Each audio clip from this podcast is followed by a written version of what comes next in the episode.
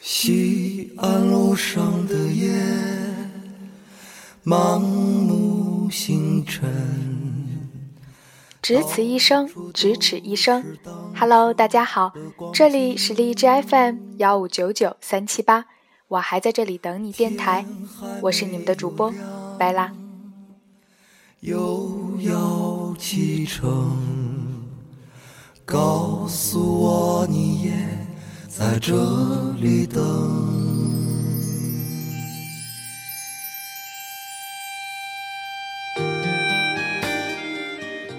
今天要跟大家分享的是二零一六年五月二十八号来自《好奇心日报》的原创文章。去上海董家渡做衣服，以前是父辈们的习惯。现在是外国人的爱好。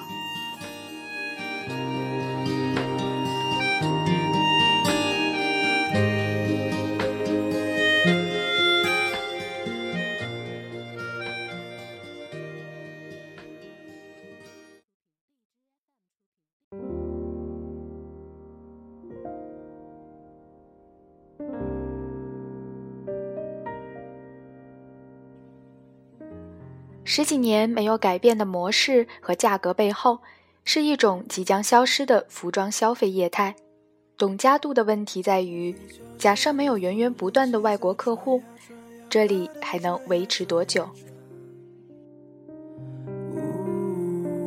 九二年在市场开小店，为街坊邻居做衣裳。沿着上海地铁四号线南浦大桥站三号出口走到地面，你可以看到量身定做的广告和去往上海南外滩轻纺面料市场的指示牌。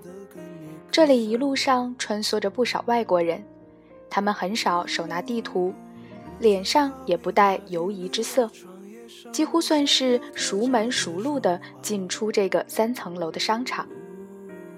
这幢挂满陈旧的广告牌的楼里，有三百个铺子定做西服、衬衣、旗袍、唐装，同时也出售面料和服饰类配件。每一个铺子都挨得很紧，几乎没有多少装修的成分。市场里混合着店员的拉拢声，顾客和摊主各种口音的讨价还价声。五月一个周六的下午，一百四十号店铺的老板尹从耿站在店门口招揽客人。他穿着自制的西服套装，询问你想要买什么，并拿出选面料的图册和样板图参考。店中还有他同为裁缝的妻子和两个年轻的会说英语的女销售员。人多的时候，不到三十平方米的店里站着十三个外国客户和四个中国客户。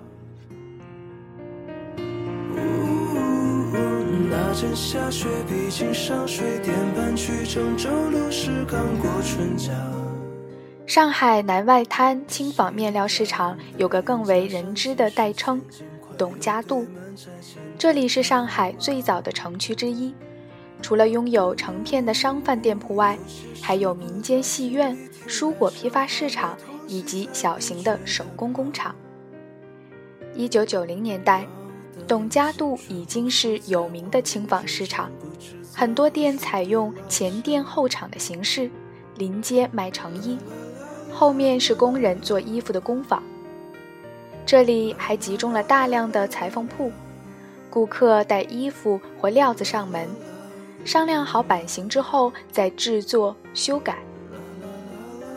两千零二年开始，上海南外滩改造，董家渡一带也开始逐一拆迁。这个面料市场在两千零六年四月开张，分散在街头的裁缝店铺或者自立门户裁缝师被迁入了一个大楼，每年一个铺子的租金八万到十万。形式上也变成连工带料一起做，摊主就是老板，从江浙一带批发面料，由顾客在店里挑选面料做衣服。如今十几年过去，生意的形式没怎么改变，连价格也都差不多。一套西装或者大衣在五百元左右，需要做十个小时；衬衣一百二十元左右，需要做三个小时。这更接近老一辈人做衣服的经验。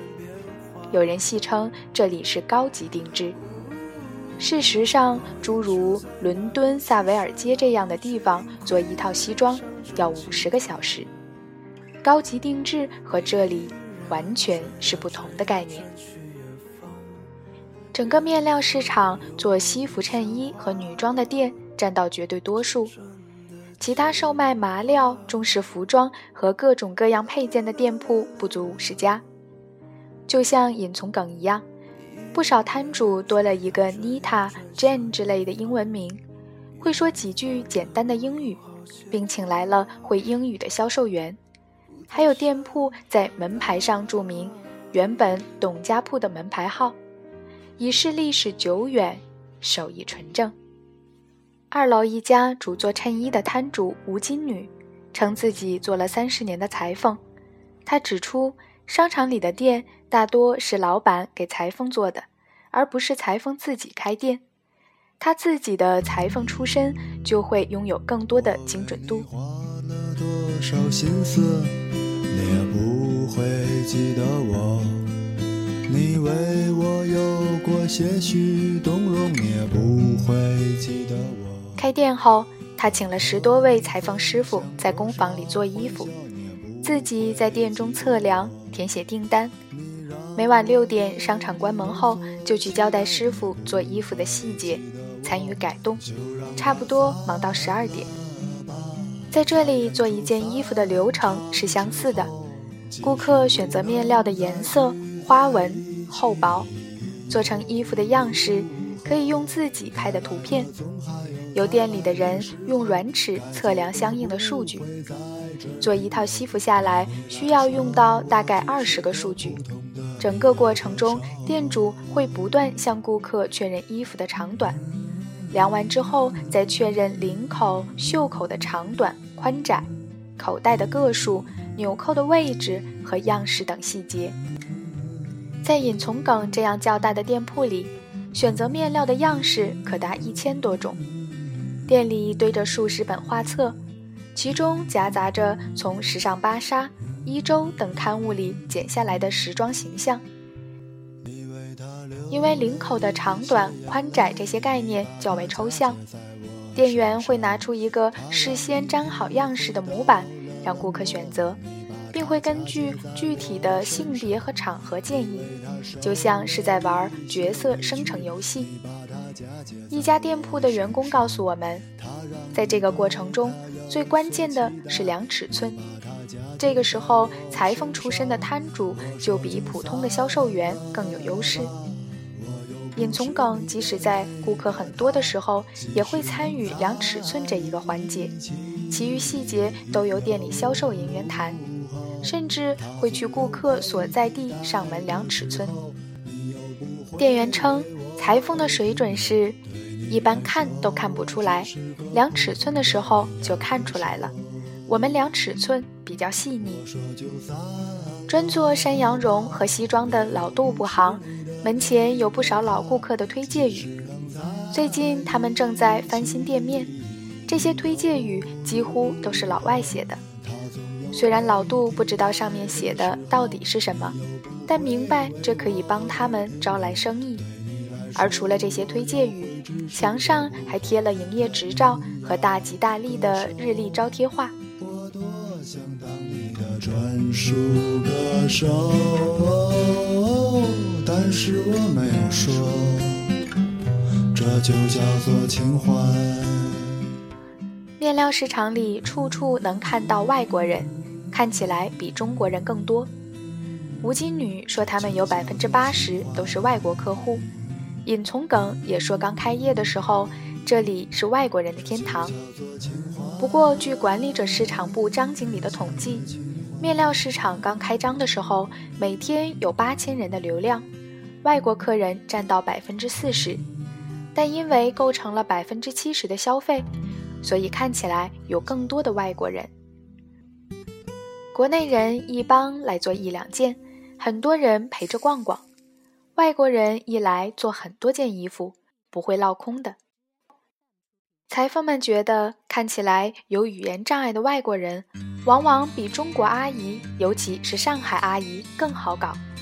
这句不太难懂的上海话，泛指顾客的挑剔程度。外国客人很少提出重新做，还会不断介绍朋友来买衣服，称为熟客。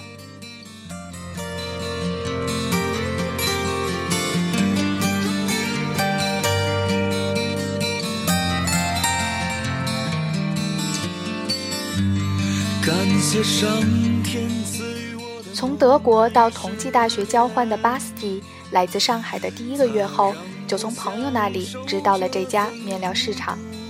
此后每两周来一次，的确介绍过很多不同的朋友来。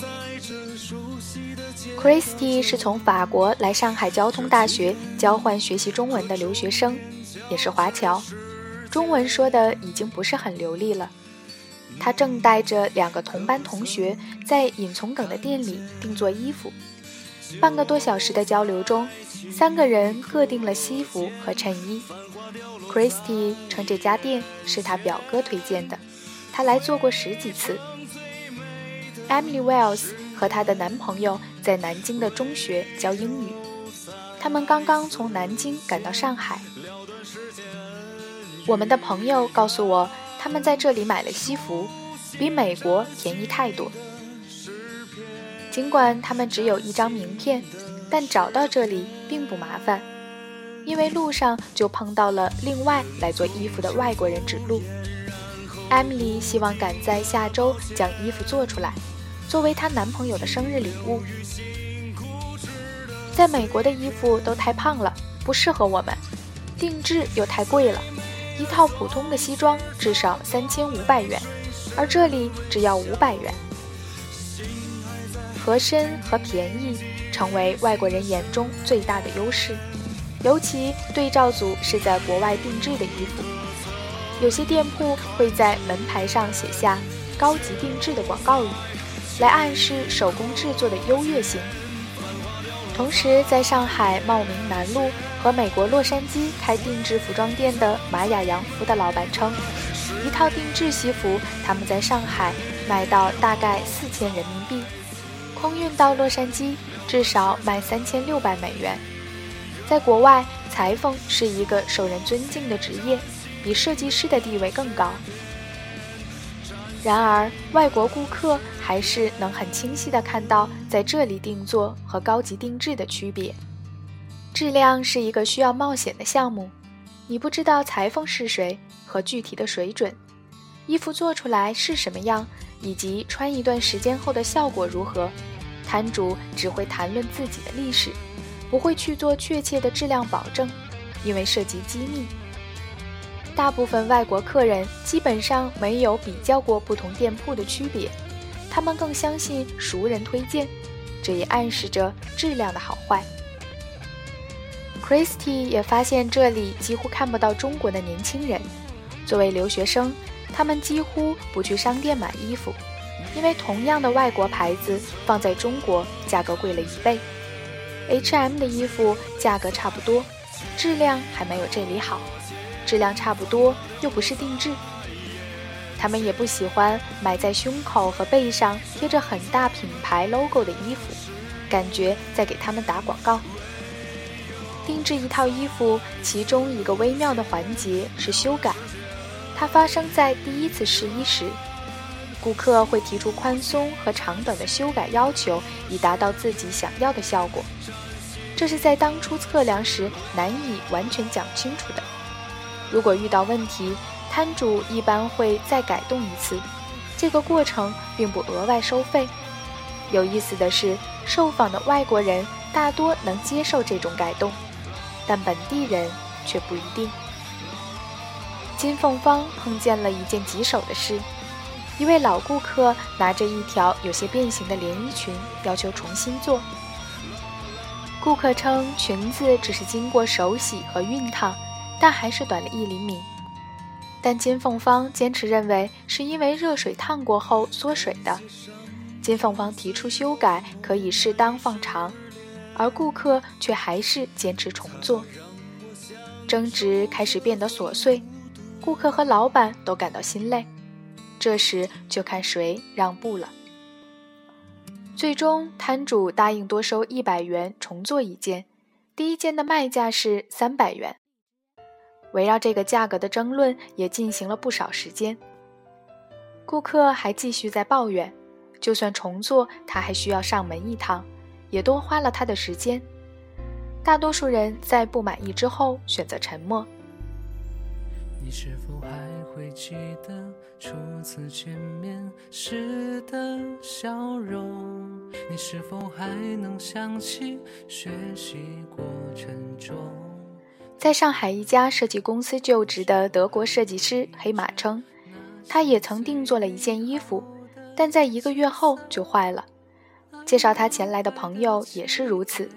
他们只归结为质量不好，没有深究或者再去比较别的店铺。在大众点评这类网站上，你经常可以找到类似的抱怨。有人说做工马虎，质量不高，晒出了摊主的名片，但这对别人似乎不起什么作用。来这里做衣服的顾客认为，一次购物体验有每个人的不同情况。何况一件衣服里包含了顾客的想法、老板的服务和沟通方式、裁缝的制作和修改等多个环节，很难找到到底谁出了问题。只是从长远看，它意味着顾客的流失。南外滩面料市场开张不久后，上海城隍庙附近立刻出现了另一家面料市场——十六铺。有一些是从南外滩或者董家渡过去的从业者。十六铺有四层楼，主要做面料批发。从一层楼里零星的英语销售员就可看出，这里定做衣服的外国顾客并不多。二零一四年，南外滩轻纺市场的对面又建了一个中服面料市场，但生意惨淡。到今年，原本三层楼的商场已只剩一楼的营业。南外滩里的摊主说起时带着些轻蔑，完全不把他们视为竞争对手。但这并不是一个好的消息，它意味着市场正在萎缩。吴金女他们意识到生意不好，去年裁缝还做不完衣服，今年却比较闲了。张经理解释称。经济形势不好，旅游进来的外国客户减少，现在只占到百分之二十。另一个问题在于裁缝，这项传统的手艺几乎没有多少年轻人在学，从头开始学至少要十年，每天工作十六个小时，没有假期，年轻人吃不了这个苦。但大家都没有表示出太多的忧虑。尽管价格也涨不上去，这里依然是客流量最大、订单最多的地方。老裁缝已经足够，也无需担心没有人做衣服。张经理称，每年退租的情况不到百分之五，说明了在这些店铺的稳定性，不至于亏本，只是赚的少一点。至于如何吸引本地的年轻人，则是几乎从未考虑过的问题。反正他们。一直没有来过。